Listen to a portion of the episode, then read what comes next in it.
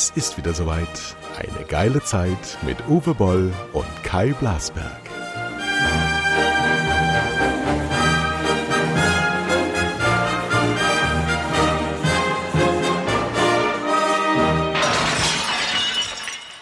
Ja, hallo, hier ist äh, Uwe Boll äh, in Boll Blasberg, unserem Podcast. Äh, ja, äh, Kai, heute bist du quasi mein Gast. Wir haben ja quasi diskutiert.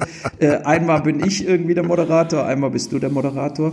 Ähm, du bist also mein Gast. Vorstellen muss ich dich ja, glaube ich, nicht mehr. Ja, Ja, mach doch mal. Das wäre doch mal interessant, wenn du mich mal vorstellst. Komm, mach mal. okay, so, also ja, der ehemalige äh, Tele5 Geschäftsführer, der diesen Sender in Deutschland nicht nur aufgebaut hat, sondern äh, geprägt hat und äh, in eine Richtung geführt hat, die, glaube ich, äh, die Inhaber nie erwartet haben. Ähm, ich glaube, der Sender war mal äh, geplant so als Abspielsender für Hollywood äh, B-Ware. Aber äh, dann kam äh, der Herr Blasberg und hat das Ding komplett rumgedreht und zu einem interessanten Spartensender gemacht. Nämlich, äh, oder noch nicht mal Spartensender, sondern am Schluss wirklich Mainstream-Sender mit tollen äh, Klassikern, neueren Filmen, aber dann eben auch gehörigen, äh, ja, eine hohe Portion Eigenproduktion ja, mit enorm viel Witz.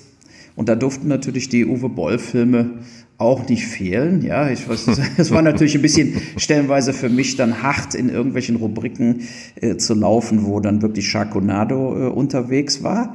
Aber wichtig ist ja, dass äh, da auch mal Filmen eine Chance gegeben wurde, die sonst im ja, öffentlich-rechtlichen oder auch bei den großen Privatsendern RTL Pro 7 nicht gezeigt worden wären. Ja, und mit Oliver Kalkofe natürlich äh, wurde da auch noch ein äh, toller, äh, ja, im Prinzip fast Sendersprecher äh, aufgebaut. Ne, der war natürlich schon vorher sehr bekannt und äh, der hat da einfach der, der ganzen Sache noch den, den nötigen Pfiff gegeben, ja, mit Schläferz und anderen.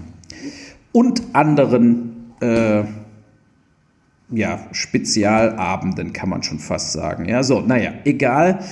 Es ist Vergangenheit, jetzt sitzen wir hier, du auf der, du auf der, du auf der Rinderfarm, ich im, in der Isolationshaft in Mainz äh, und äh, machen unseren, zweimal die Woche melden wir uns zu Wort äh, zu den Themen, die die Welt bewegen und uns natürlich auch, würde ich mal sagen. Ja, und du hast Was heute, bewegt uns denn in dieser Woche, beziehungsweise heute am Mittwoch? Wir haben übrigens strahlenden Sonnenschein und ich schaue auf eine, nicht auf eine Rinderfarm, sondern in blühende Landschaften ohne Blätter an den Bäumen. Aber alles Hm. grün, alles wunderbar, kein Schnee, aber sehr kalt. Heute war gefroren.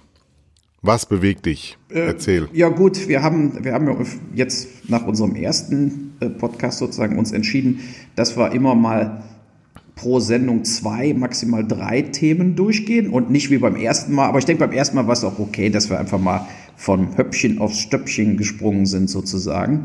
Ähm, und äh, heute geht es natürlich leider nochmal um Corona oder wieder. Äh, und dann, äh, das war sozusagen die Sache, die ich mir mal gedacht habe, wir fangen mit Corona wieder an, ist ja aktuell, es passiert ja sehr viel. Aber dann gehen wir zu diesem äh, Oxfam-Bericht, der ja nicht nur äh, im Endeffekt jetzt, äh, das ist ja nicht der einzige Bericht darüber, sondern die Tendenz, dass wir leider, die Reichen werden immer reicher und die Mittelschicht verschwindet immer mehr. Äh, und zu viele Menschen weltweit versinken in der totalen Armut. Das wird also dann auch das zweite große Thema sein. Ja, sollen wir mit, mit Corona anfangen? Ja, mit, mit dieser schwedisch-britischen Firma habe Hm. ich heute Morgen gelesen, dass die bei alten Menschen der Impfstoff gar nicht wirken soll. Ja. Was natürlich für eine Impfstrategie beschissen ist, wenn die nur die Alten zuerst geimpft werden sollen. Und dann wirkt das gar nicht. Ja. Das ist, Und ich habe gelesen, dass sie 336 Millionen bezahlt haben, die EU, aber jetzt irgendwie nur ein Drittel kriegen. ja, also AstraZeneca äh, scheint auch tatsächlich nicht zu wirken bei Älteren. Das erklärt dann auch, warum in England, obwohl so viele geimpft worden sind, äh, die Zahlen durch die Decke gehen. Das ist schon äh, so ein bisschen so wie Mars Attack von Tim Burton. Ja, egal was du machst, am Schluss machen sie sich fertig. So ungefähr ist der Virus unterwegs. Ähm, und ähm, dass es ja auch noch nicht, gestern war auch in der Presse, Moderna muss auch noch so eine Booster-Impfung entwickeln, die dann eben auch die neuen äh, Varianten des Viruses abdeckt. Also im Moment sieht es so aus, als ob Moderna und BioNTech wirken gegen die neuen äh, Varianten, aber vielleicht doch nicht gegen das Südafrika äh, Mutant sozusagen. Ja? Also das heißt, wir, wir trüben, wir, wir fischen im Trüben. Und, äh, äh, und ich habe auch heute Morgen noch gelesen von Vancouver, also Kanada, da verfolge ich natürlich da in meiner alten Heimat, was geht da vor. Und die haben auch massivste äh, Lieferprobleme und sind dann auch noch nicht mal im September, Oktober äh, irgendwo bei 40, 50-Jährigen oder so. Also weißt du, was mir so aufgefallen ist? Wir haben uns doch damals bei Trump so wahnsinnig aufgeregt, weil er immer Wuhan-Virus oder China-Virus gesagt hat. Mhm. Aber wir sind kein Millimeter besser. Bei uns sind die Mutanten, kommen aus Britannien oder Südafrika. Es wird, es wird nie ähm, einfach nur von verschiedenen Mutanten gesprochen, sondern die kriegen immer eine lokale Zuordnung. Ja, da kommt zwar immer noch, genau, die Schweine. Ja, ne? ja, wir machen das genau so, wie wir es bei Trump verurteilt haben. Nur mal so ganz als Kommunikationsbeauftragter äh, dieses Podcastes, ähm, dass die Berichterstattung schon auch sehr, sehr, sehr einseitig ist. Aber jetzt auch da nochmal, ähm, wir haben uns ja ähm, sehr lange sehr äh, alle Variationen in der EU offen gehalten. Wir müssen 27 Länder unter einen Hut bringen. Äh, wir haben mit sechs Anbietern gesprochen. Die ähm, Seneca, wie heißt der?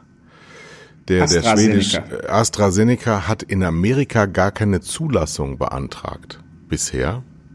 Das heißt, die haben überhaupt nicht vorgehabt, das weltweit zu distribuieren, haben unser Geld genommen aus der EU und verteilen jetzt alles in England und wie ich in einem Halbsatz gehört habe, in der Golfregion. Und da höre ich doch die Nachtigall ganz laut trapsen. Ja, die haben Geld, ne? Also ja.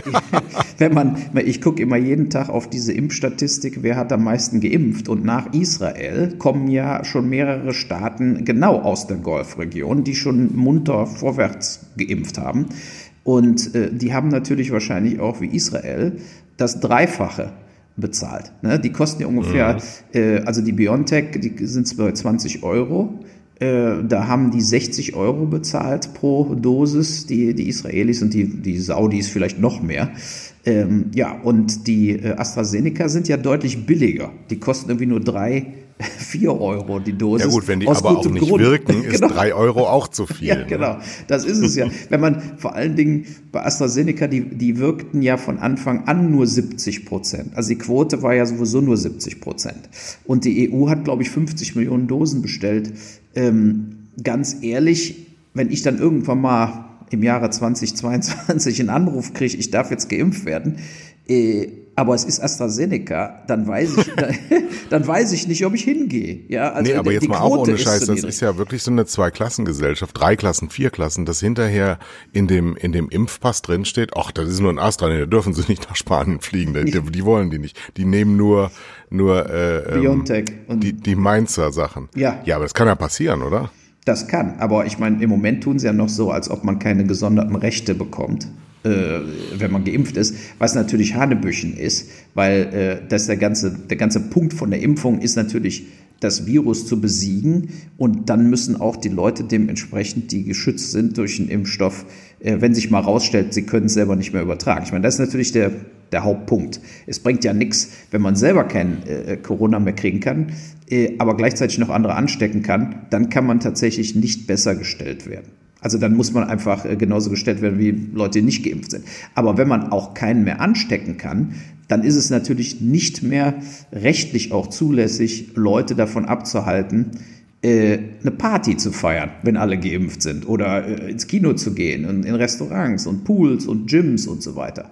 Was ich nur so merkwürdig finde, dass, also in Vancouver, ja, die Zahlen, die haben 500 pro Tag, die sich anstecken.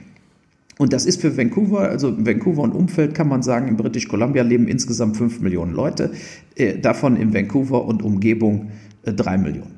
So, jetzt haben die 500. So wie Berlin. Genau, und die haben 500 am Tag. Die Zahlen sind für die sehr hoch, die sagen sich, scheiße, wir müssen mit den Zahlen runter. Aber alles ist auf. Also da ist keine Bar zu, kein Restaurant, kein Gym, kein Pool, alles ist auf in Vancouver. Die haben nach einem Shutdown im März 2020 äh, äh, nichts mehr geschlossen. So, und natürlich, ich hab, bin ja in Kontakt mit vielen Leuten da, die auch Restaurants haben und so, die sagen, es ist natürlich äh, wirtschaftlich schlecht, keine Touristen da äh, äh, und auch viele Leute haben Angst und gehen nicht in Restaurants, aber man kann. Ne? Also mit Mundschutz und Abstand und so weiter. Und die Zahlen jetzt in Vancouver, die sind eben trotz, wenn ich jetzt mal von November vergleiche, November, im November wurde ja uns Deutschen quasi so unser Leben langsam eingeschläfert, ja. So. Und wir sind jetzt hier Ende Januar, wir sind jetzt seit drei Monaten quasi raus aus der, äh, Freizeitbranche, ne, kann man ja sagen, so mit, mit Essen mhm. gehen und so. Und wir haben die Zahlen, ja, jetzt im Moment gehen sie auch runter, aber wir sind die ganze Zeit auf sehr hohem Niveau gewesen und vor allen Dingen immer noch mega hohes Totes, Tod, Totenniveau, also äh, Sterberate, enormst hoch. Und ich weiß nicht, warum, warum, äh, warum das in Vancouver so relativ harmlos über die Bühne geht. Die müssten ja eigentlich explosionsartig äh, gewachsen sein über den Winter. Ich glaube, dass die, dass die einfach nicht so viele alte Menschen haben. Kann das sein? Das kann sein, aber, äh, aber wegen Ansteckungen, Ansteckungen sind Ansteckungen, da sind ja auch die Jüngeren mit dabei. Ne? Und äh, das ist, äh, also die, die Ansteckungsrate ist jetzt nicht, wenn sie jetzt 5000 am Tag hätten, ne? dann würde ich sagen, ja, äh, dann hätten die auch schon längst einen Shutdown gemacht. Aber es ist eben nie vollkommen außer Kontrolle geraten. Und, und die Frage wäre ja tatsächlich, wenn man in Deutschland äh, andere Regeln äh, versuchen würde, also eben Abstand, äh, äh Maske, äh, Plexiglasscheiben, Luftfilter, wie auch immer. Die Frage ist, ob man da nicht bestimmte Dinge auch wieder eröffnen kann. Also ich, äh, ich stehe hier im Edeka in einer Menschentraube, wenn ich einkaufen gehe. Ja, weil sie alles konzentriert sich auf diese Supermärkte. Und äh, das letzte Mal, wo ich im Kino war, da saßen da fünf Leute, ne, beim 300er, äh, 300 Sitzplatzkino. Also, ich weiß nicht, ob man äh, äh wie man einfach vorgehen sollte. Ne? Entweder sollte man wirklich mal zwei Wochen Ausgehverbot machen, kein Auto fährt mehr, Großindustrie komplett geschlossen und wir bleiben alle zu Hause für zwei Wochen, keine Kontakte mehr, niemand trifft mehr irgendjemanden und man da kann quasi nur noch eine Person pro Haushalt insgesamt zweimal einkaufen gehen in den zwei Wochen. Also in, in München, in München ist die Inzidenz äh, jetzt unter 80 gefallen. Sie war vor zwei Wochen über 200. Äh, die haben eine Ausgangssperre, abends 21 Uhr bis 5 Uhr. Ähm, die haben ähm, durchgängig Homeoffice, das sagen die Leute, die ab und zu noch unterwegs sind. Die äh, öffentlichen äh, Nahverkehrsbetriebe äh, sind komplett leer. Und es ist banal. Wenn man keinen Menschen trifft, der das hat, dann kann man das auch nicht bekommen. Ja. Und ähm, es, es so schnell geht das. Die Frage ist ja auch nicht, wie kriegen wir die Zahlen nach unten? Das glaube ich ähm, ist schaffbar, sondern wir wie halten wir ohne also mit diesem Impfdesaster, was es ja gar nicht ist, sondern es ist eigentlich wir sind denen auf den Leim gegangen, dass mhm. sie dass sie halt um schnell ins Geschäft zu kommen, hat jeder sich überboten in äh, Angeboten, was er alles schaffen kann um dann Amerikaner sind so, ich kenne das aus meiner Geschäftspraxis, da wird halt blauer vom Himmel runter runter ähm, versprochen und dann hinterher mal gesagt, wir gucken mal, was dann wirklich so zustande kommt.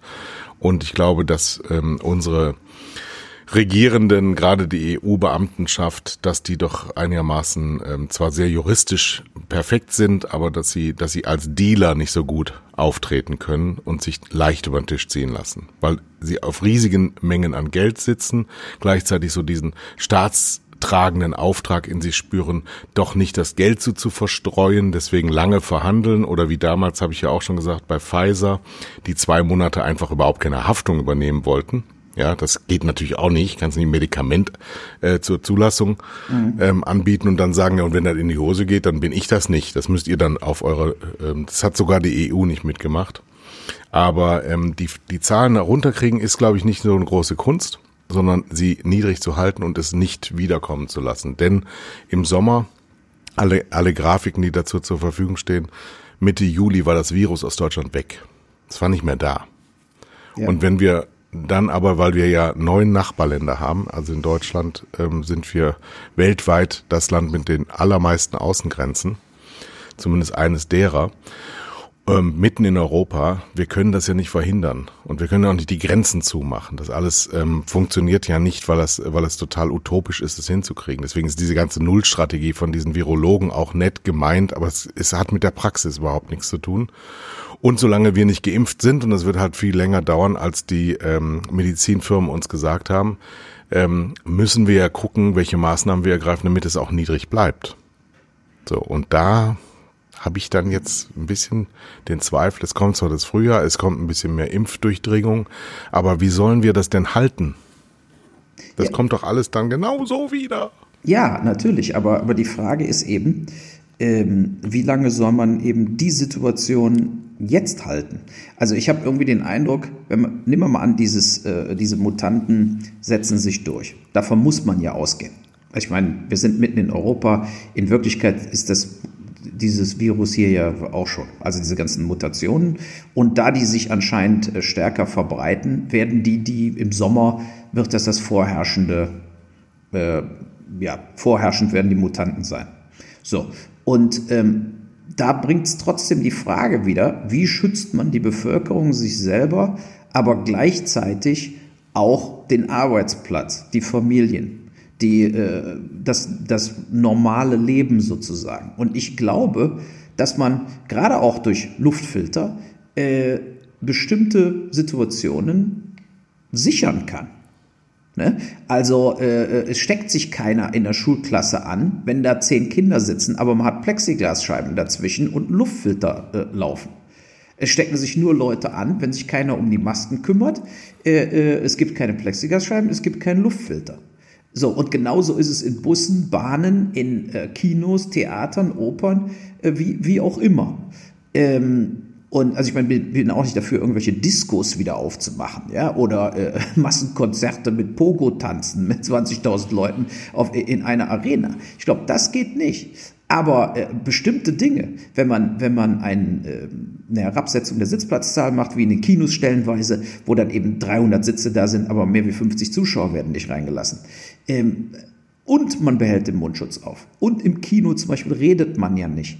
So, das sind doch äh, kalkulierbare Risiken, ähm, ja. ne, die aber dann, äh, die, die sollte man meines Erachtens, das sollte man einfach äh, jetzt, wenn die Zahlen jetzt die nächsten zwei, drei Wochen nochmal weiter runtergehen und wir sind dann auf, was weiß ich, 3000 Leute am Tag äh, mit Infektionen und hoffentlich einer Todesrate, die liegt bei 200, 300 Leute am Tag nur noch, ähm, dann zu sagen, oh, jetzt machen wir noch einen Monat alles zu, jetzt lassen wir noch alles weiter zu. Äh, ich glaube ich glaub nicht, dass das, klar, das wäre wär wissenschaftlich gesehen richtig, aber ich glaube, die Leute haben einfach genug. Und es gibt auch viele, die, die, äh, die leiden tatsächlich drum. Ne, ich habe gestern mhm. dieses Hart aber fair gesehen und da war so eine Friseurin, äh, äh, die hat 22 Angestellte und die hat keine Mark gekriegt vom Staat. Und da war auch der mhm. Hubertus Heil, der saß auch mhm. da und er war da ganz geschockt, als die gesagt hat, sie qualifiziert sich nicht von diesen Zahlen her. Die haben das alles ausgefüllt, sie sogar mit Anwalt und sie hat nicht eine Mark bekommen. Äh, so, und das ist ja jetzt kein Einzelfall. Äh, und viele Restaurants, die ich jetzt kenne, die sagen eben auch ab 1.1., also jetzt schon seit einem Monat, kommen natürlich nicht mehr diese hohen äh, Einnahmeausfallzahlungen, sondern jetzt gibt es nur noch 90 Prozent der Fixkosten. Und bei den Fixkosten äh, zählen bestimmte Dinge nicht.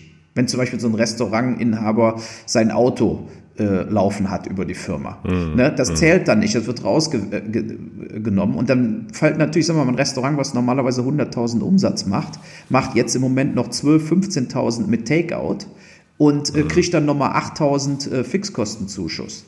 Das Geht. Zumal du da ja auch ähm, die, die Angestellten gerade in der Gastronomie gar nicht bezahlen kannst, weil die haben so geringe äh, Grundgehälter, weil die ja von den ähm, Trinkgeldern leben. Ja. Und äh, oder zumindest Teil. teilweise noch.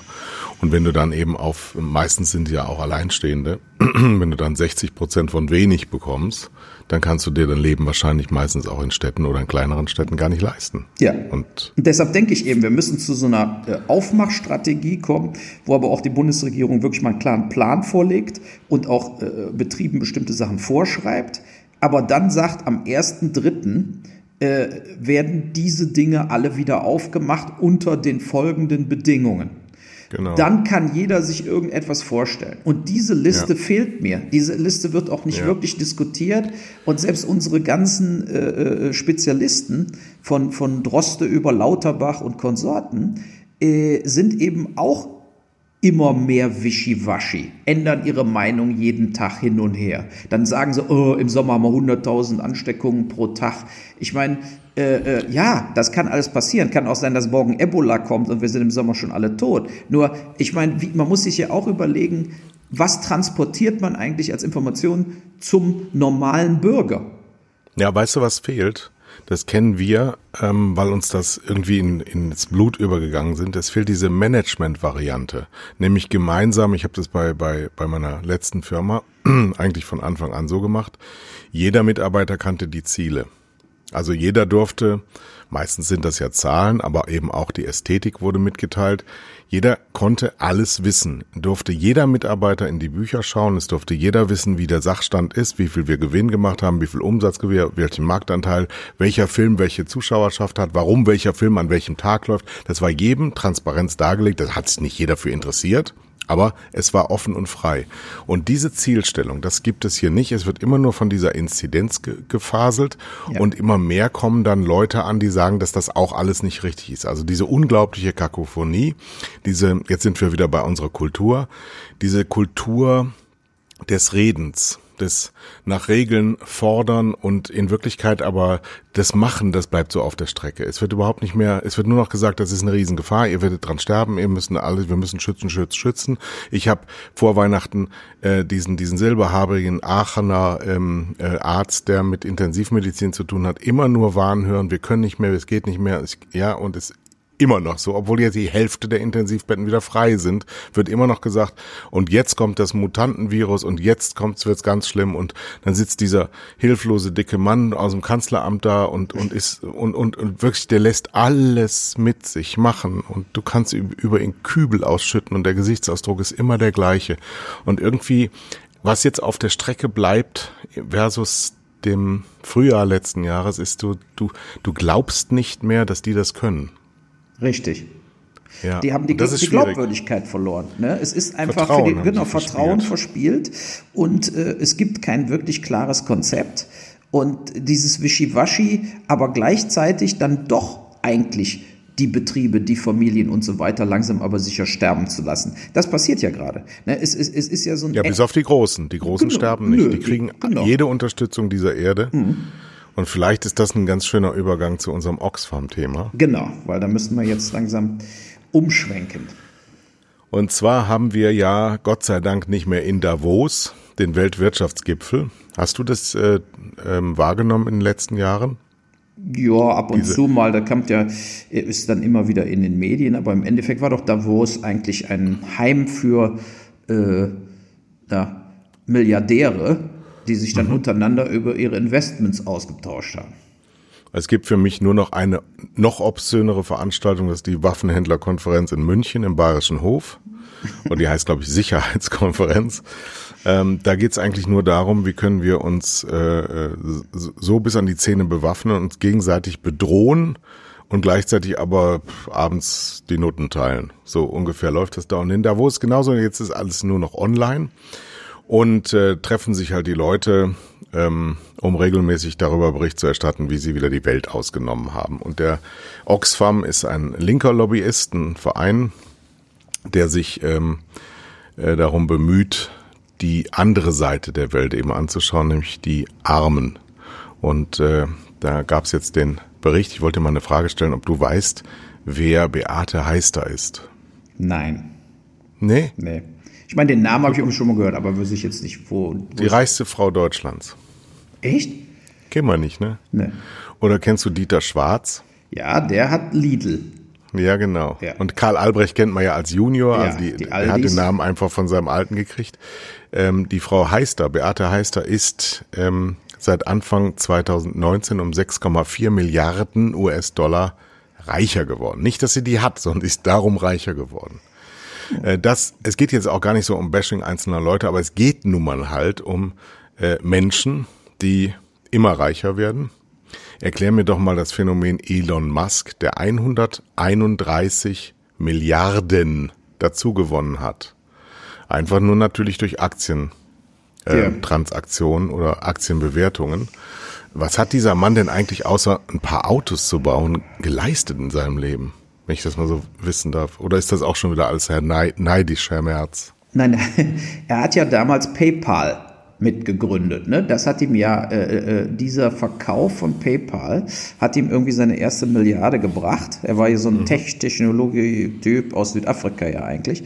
Und ähm, dann kam ihm eben die Idee mit der Elektromobilität. Und da hat er einfach nach unglaublichen, ich meine, der hat ja noch nie Gewinn gemacht. Es ist ja, äh, Tesla ist ja mega hoch verschuldet und von den Umsatzzahlen deutlichst unter VW oder, oder Mercedes. eine ne? kleine Firma. Genau, aber natürlich jetzt durch die gute Story und diese, äh, äh, ja, der ist ja ein Twitter-König, wie Donald Trump es war, hat er irgendwie äh, den Zug der Zeit so erkannt, dass eben Tesla gar nicht mehr so als Autofirma bewertet wird, sondern so wie Google und so weiter oder Microsoft wie mehr so eine Technologiefirma. Und daher hat er jetzt einen höheren Börsenwert wie all diese Autofirmen zusammengenommen. Und äh, sein Börsenwert, ich weiß ja noch, wie er vor einem Jahr gesagt hat, er trennt sich von all seinen Häusern, er, er braucht Cash, er hat nichts mehr. Das hat er wirklich getwittert. Und jetzt hat er 100, 130 Milliarden. Also der hat auf hohem Niveau ge, äh, geklagt.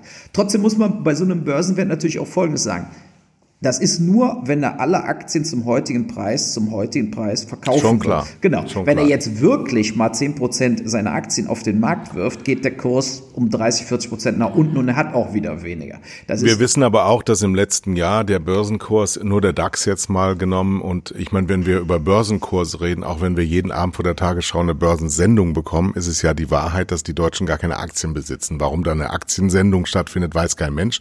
Keiner von denen, die das gucken, wissen, worum da geredet wird. Allerdings die Moderatoren auch nicht, weil sie eigentlich immer nur Spekulationen ähm, abbilden. Ja, weil, weil die, die Börsenkurse an den Börsen, die werden ja nicht gehandelt, sondern die werden algorithmisch ermittelt durch äh, Nanosekundencomputer. So. Und das, was dabei rauskommt, darüber sagt dann so eine dunkelhaarige Frau abends dann immer irgendwie, wie es gelaufen ist. So. Und dadurch sind sie halt viel, viel reicher geworden. Und der DAX stand bei 8000 im März 2020. Also das sind zehn Monate. Und jetzt steht er bei 14.000. ja, ist Wahnsinn. Aber, Überleg dir das mal. So. Und das sind alles nur reiche Leute. Also Ja, aber- sehr, aber- sehr wohlhabende und sehr reiche Leute, die damit beschenkt werden. Und teilweise, zum großen Teil, hat die Bundesregierung unsere Steuergelder in Kurzarbeit gesteckt, damit zum Beispiel meine Lieblingsautomarke äh, Ironie. BMW ähm, Kurzarbeit ähm, Gelder bezieht, während die Familie Quandt dann wieder ihre jährliche Tantieme von mindestens 800 Millionen, meistens aber über eine Milliarde pro Jahr bekommt, um dann ähm, die Kapitalertragssteuer zu zahlen von 25 Prozent und nicht wie du und ich 45 Prozent, wenn wir über 54.000 oder 60.000 im Jahr verdienen. So. Und das sind strukturelle Anliegen der Steuerpolitik, auch in der Bundesrepublik Deutschland, die aber weltweit natürlich noch viel, viel schlimmer ist, weil ja in der Regel diese Großkonzerne ähm, Steuervermeidungstaktiken fahren, die äh, dazu führen, dass weltweit den armen Ländern dieser Erde weit pro Jahr über 100 Milliarden Steuergeldern entzogen werden, die diese aus der Wertschöpfung heraus ähm, zahlen müssten, weil sie in den Ländern Wertschöpfung betreiben. Das aber weit gefehlt. Die Amazons, wo du gerade jetzt, wenn es gleich klingelt, holst du wieder, holst du dein Mikro aus der Kiste raus, ja, hast du wieder Jeff Bezos reicher gemacht, weil du bei dem was bestellst, was du wahrscheinlich gar nicht brauchst. Die aber über unsere Straßen fahren und unsere Arbeitnehmer ausnehmen mit Billigstlöhnen und 14-Stunden-Tagen. Ähm, und wir wissen das alles und wir machen das trotzdem alles mit. Also, der Oxfam-Bericht ist draußen. Den könnt ihr euch rausziehen im Internet, so wie ich das auch gemacht habe. Es geht nicht darum, einzelne Leute zu bashen, aber es geht auch darum zu fragen, was hat er eigentlich gemacht, dass der innerhalb kürzester Zeit viele, viele Milliarden zu seinen Milliarden dazuschieben kann. Das möchte ich gern wissen. Ich finde das ungerecht, weil ich möchte gerne in diesem schönen Land weiterleben. Du bist ja aus Kanada zurück ähm, migriert im äh, Frühjahr letzten Jahres. Ne? Dafür Ja. hat es ja auch Gründe gegeben. Ja, aber ich meine, Kanada ist ja jetzt ist ja nicht unbedingt so viel anders äh, als jetzt Deutschland, ja, außer dass die eben stark davon leben, einfach ihre äh, Bodenschätze zu verkaufen. Ähm, sonst hat ja Kanada nicht viel. Also es gibt jetzt ja nicht, sagen wir mal, irgendwelche Maschinen, die man aus Kanada kennt, die es sonst nirgendwo gibt. Ähm, aber ich denke, das ist ein sehr wichtiges Thema, was du da angeschnitten hast, wo, wo man einfach ein bisschen tiefer eindringen soll. Und es, es gibt zwei Sachen, die ich dazu mal kurz sagen will. Erstens, ähm, da man ja auf sein normales Geld mittlerweile Minuszinsen bekommt, ja, und die Banken halten ja unglaublich viel von diesen Bailouts, also von diesen äh, Geldern. Und es gibt einfach einen enormen Anlagebedarf, vor allen Dingen von diesen Großbanken und Großindustriellen. Ähm, und deshalb sind die Aktienkurse so hochgegangen, weil eben auch, früher hat man ja fünf Prozent mal aufs äh, Sparbuch gekriegt und so. Diese Zeiten mhm. sind ja alle tot. Jetzt fliehen viele auch dieser Fonds, Investmentfonds, einfach komplett in Aktien, weil sie sonst keine Rendite mehr machen können. Das ist einer der Gründe, wieso die Aktienkurse so hochgegangen sind. Jetzt will ich aber zu dem Hauptthema mal zurück.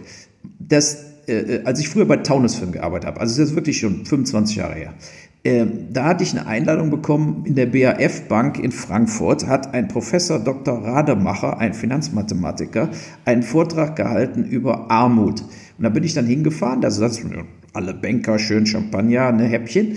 Und der Rademacher hat äh, glasklar mit Zahlen belegt, ab wann eine Gesellschaft unsicher wird. Also es war ein ganz düsterer Abend urplötzlich, der da bei der BF Bank äh, ablief, weil der hat äh, äh, Statistiken gezeigt, wie zum Beispiel Mexiko, Brasilien, äh, wenn, wenn quasi 80 Prozent der Bevölkerung unter dem Existenzminimum lebt, bist du nicht mehr sicher. Das heißt, jeder in der oberen Mittelschicht, jeder Millionär in Mexico City ohne Bodyguards und gepanzertes Auto wird hundertprozentig entführt. Hundertprozentig. In Brasilien auch, in Rio und so. Und da hat er wirklich Kriminalitätsstatistiken rausgeholt, Einkommensstatistiken und hat wie ein Mathematiker ohne Emotionen die Sache darunter gebetet. Und das war für mich einer der einer der ganz wenigen Vorträge im ganzen Leben, wo ich wirklich total begeistert war, im Gegensatz zu meinen ganzen Uni-Professoren.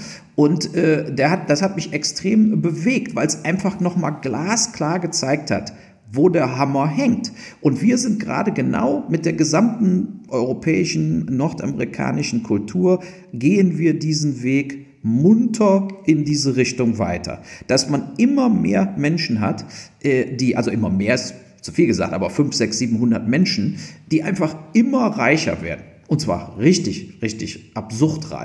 Äh, äh, und die sind natürlich dann interconnected. Denen gehören die ganzen Firmen, die auch wieder im Börsenwert äh steigen und so weiter. Die können quasi gar kein Geld mehr vernichten. Ne? So ein Jeff Bezos, der ist so aufgestellt, der, der hat hunderte und hunderte von Immobilien, der hat hunderte von Firmen, wo wir gar nichts von wissen, hat der riesen Aktienanteile und natürlich Amazon. So, und äh, wir machen einen ganz gravierenden Fehler, weil diese Ausplünderung der dritten Welt, Afrika und so weiter, führt natürlich nicht nur zu Armut da, sondern auch zu Migration, was wieder dann die westlichen Demokratien verunsichern wird dann haben wir gleichzeitig die, äh, äh, dass in den westlichen Demokratien eben auch die Leute verarmen und kein wirkliches Geld mehr haben. Ne, wie viele Leute müssen mit 2000 äh, Euro im Monat insgesamt als Familie auskommen? Und äh, das ist einfach in der heutigen Welt äh, im Prinzip unmöglich. Ja, und viele haben ja nur 1000 Euro oder so. Das ist mir ein absolutes. Ich wollte gerade sagen, also es ja. sind, es sind 2000. Also ich meine, die Deutschen, gerade die Deutschen, äh, sind eigentlich ein, ein ziemlich klammes Volk. Ja, wir sind ein, ein Volk von Angestellten und Mietern. Wir haben relativ wenig Eigentum. Wir haben sehr, sehr viel in so Sparanlagen drin, aber das ist ja noch aus der alten Welt, als Geld noch Geld verdiente, mhm. war das vielleicht noch sinnvoll. Mittlerweile ist ja einfach nur, als würdest du die Scheine neben dich hinlegen. Die machen nichts mehr und sie investieren nicht. Und wir haben natürlich auch als Volk enorme Ängste. DNA-technisch mitbekommen, weil wir ja in der Inflation in den 20er Jahren zwei verlorene Weltkriege, das hat uns schon sehr, sehr, sehr scheu und vorsichtig gemacht. Und wir, wir haben auch kein gesundes Verhältnis zum Geld und kein gesundes Verhältnis zur Arbeit und kein gesundes Verhältnis zum Urlaub. Hier jetzt eigentlich, also wieso bist du eigentlich zurück nach Deutschland gekommen? Fällt mir gerade auf. und, aber wir haben ja trotzdem in Deutschland eine Menge zu beschützen weil trotz allem ist es ja so ein schlimmer Kapitalismus wie fast überall in der westlichen Welt haben wir ja noch nicht so. Hm. Nö. Oder? Ja gut, ich meine, wir haben nicht diesen, sagen wir mal, äh, wie jetzt die Engländer haben, äh, die Geld waschen aus der ganzen Welt oder die Amerikaner, die eben extrem niedrige Steuern haben, wo die Leute auch äh, im Prinzip machen können, was sie wollen mit Offshore-Konten. Und äh, äh das ist ja auch in Kanada so. Alles, was zum britischen Commonwealth gehört, da ist es vollkommen normal, dass diese ganzen Firmen auf den Bahamas sitzen Bermudas, ja. Gibraltar, äh, das sind ja die Cayman Islands und so weiter. Und es ist ja nicht strafbar. Das heißt, die zahlen gar keine Steuern äh, und, und haben dann Family Trusts und so weiter. Also die, diese Steueroasen, die in Deutschland geschlossen worden sind und äh, eigentlich auch fast nie wirklich so ausgebreitet waren. Deutsche waren ja viele in Liechtenstein und Luxemburg und so weiter unterwegs oder sind natürlich in die Schweiz ausgewandert. Aber äh, es ist einfach äh, so, umso reicher die Leute, umso weniger Steuern, umso weniger, ähm, ja, die können einfach global agieren und interessieren sich gar nicht für äh, ja, die, die, die Mittelschicht oder, oder die Unterschicht. Und es, es ist im, im Prinzip, ähm, die Politik hat ja die Aufgabe, da steuernd einzugreifen. Und genau wie du gesagt hast, ich finde es einen absoluten Skandal, dass man Dividenden kassiert und nur mit 25 Prozent besteuert. Das, das hat aber der sozialdemokratische Finanzminister Hans Eichel durchgeboxt in der Schröder-Ära, äh, wo alle äh, dem Tony Blair hinterhergerannt sind äh, mit dem Neoliberalismus. Ähm, die Folgen dessen, die baden wir gerade alle aus. Ich habe ja selber ein, ein negatives Beispiel gehabt. Discovery, der Konzern aus USA, hat mein Unternehmen gekauft von der Leonine, KKR, Konzerne aus den USA. Beides mehr oder weniger ähm, Finanzinstitute. Ähm, und, und die schibbeln so ein kleines mittelständisches Unternehmen durch die Gegend. Die Folge sind 40 Entlassungen, ja, von mhm. 60, 65 Leuten. Und äh, die Gefahr ist nicht klein, dass das von dem von dir ebenso beschriebenen Unternehmen eigentlich überhaupt nichts mehr übrig bleibt. Und das einfach alles nur, weil es geht weil wir uns nicht mehr schützen, weil wir ähm, alles geschehen lassen. Und ich glaube auch, dass unsere Bevölkerung nicht empört genug ist. Denn ohne. Jetzt Leute, mein, Tele ist mein Telefon. Moment, ich mach's. Leute, das ist live. Das ist so live. ist so, das. Jetzt habe ich es ja. ausgeschaltet. Jetzt Kann man auf Flugmodus stellen. Ja, nee, ich habe es ganz ausgeschaltet. Ja, aber du bist ja noch ein Podcast-Beginner. Ja. Außerdem habe ich es angehabt, weil es sowieso keiner ruft mich an. Ja, also.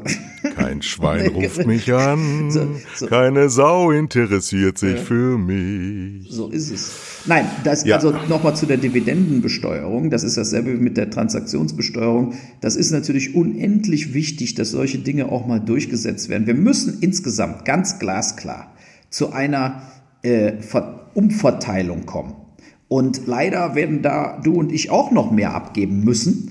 Äh, aber äh, äh so als ehemalige Gutverdiener, jetzt leben wir ja quasi von unserem Ersparten, aber äh, es geht nicht anders. Und es ist einfach auch äh, komplett idiotisch, wenn Unternehmer langfristig denken, äh, sind, muss jeder Unternehmer daran interessiert sein, dass es eine ganz breite äh, kapitalstarke Mittelschicht gibt. Dass man eben im Prinzip in der Gesellschaft vielleicht 10% Unterschicht hat und dann 40, 50, 60 Prozent äh, äh, oder besser 70 Prozent Mittelschicht. Das ist eigentlich die richtige Herangehensweise.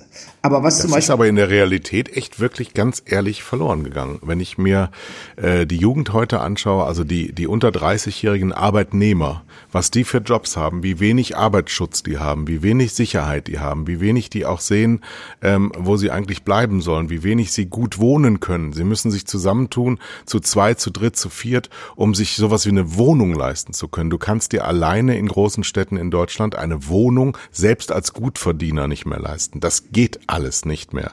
Aber es empört sich keiner. Es wird nur gesagt, dass man das nicht ändern kann. Und wir können das ändern.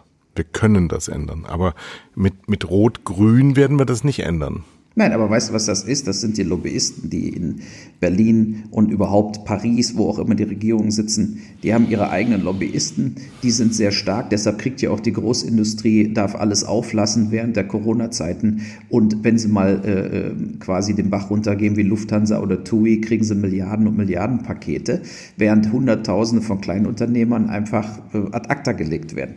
Und das, aber daraus kann ja die Konklusion nicht sein, AfD zu wählen, wie es hier in Deutschland dann gerne mal gemacht wird. Nein, aber man muss eben auch, also was ich zum Beispiel, wo ich mich immer darüber aufgeregt habe, auch in den, äh, schon vor zehn Jahren und so weiter, wenn dann immer die SPD und die Grünen haben immer schon als Gutverdienenden eingestuft, Leute, die was sich 70.000 im Jahr verdient haben, dass ja. die mehr ja. abgeben dürfen. Und dadurch haben die auch viele Wahlen verloren. Weil, weil eben für mich beginnt nicht, also in Deutschland kann man nicht sagen, ich verdiene gut, wenn ich 70.000 Euro im Jahr verdiene. Und das ist auch, dadurch werden Leute wie Bezos und Co. oder Aldi und Co. werden eigentlich lachen sich tot, wenn sie diese Diskutiererei äh, mitbekommen. Und ich denke, da bin ich ein bisschen mehr wie die Linkspartei unterwegs, dass man einfach mal wirklich sagen muss, so, also wir haben hier in Deutschland, was weiß ich, ein paar hundert Leute, die verdienen neun bis zehnstellig im Jahr. Ja, so. Ne? Kann ich gar nicht hinterher. Was ist das dann? Ja, Milliarden. Hund, genau, hunderte und hunderte von Millionen. Jedes Jahr oder Milliarden. Und, ich äh, zitiere aus der Oxfam-Studie, in Deutschland verfügten die zehn reichsten Deutschen Ende 2020 über ein Gesamtvermögen von rund 242 Milliarden US-Dollar, trotz Pandemie eine Steigerung von rund 35 Prozent, beziehungsweise 62,7 Milliarden gegenüber Februar 2019. Das Gesamtvermögen Nettovermögen aller Milliardärinnen beläuft sich jetzt auf fast 12 Billionen US-Dollar. Und das ist ähm, 12.000 Milliarden. 12.000 Milliarden, ja. ist mehr als, weit mehr als die 60 Prozent Menschen sonst besitzen. Ja, und da muss man einfach sagen, hör mal, lieber Jeff Bezos, Du willst ja auch, dass noch genug Leute existieren, die deine scheiß Amazon-Sachen kaufen können. ja, also ich meine, wenn sich keiner mehr erlauben kann, bei Amazon Sachen zu bestellen, das bringt dann Jeff Bezos auch nichts. Und äh, wir müssen einfach zu einer Umverteilung kommen. Und wie zum Beispiel auch diese großen Unternehmen wie Microsoft, auch Apple und so weiter, haben ja in Europa jahrzehntelang keinerlei Steuern bezahlt, weil die in Steuerparadiesen sitzen. Dazu gehört übrigens auch Holland, die einen ganz niedrigen äh, Steuersatz für solche Unternehmen haben. Und äh, warum äh, werden die nicht durch EU-Recht gezwungen, Steuern zu bezahlen, basierend auf ihrem Einkommen und Verkäufen im jeweiligen Land.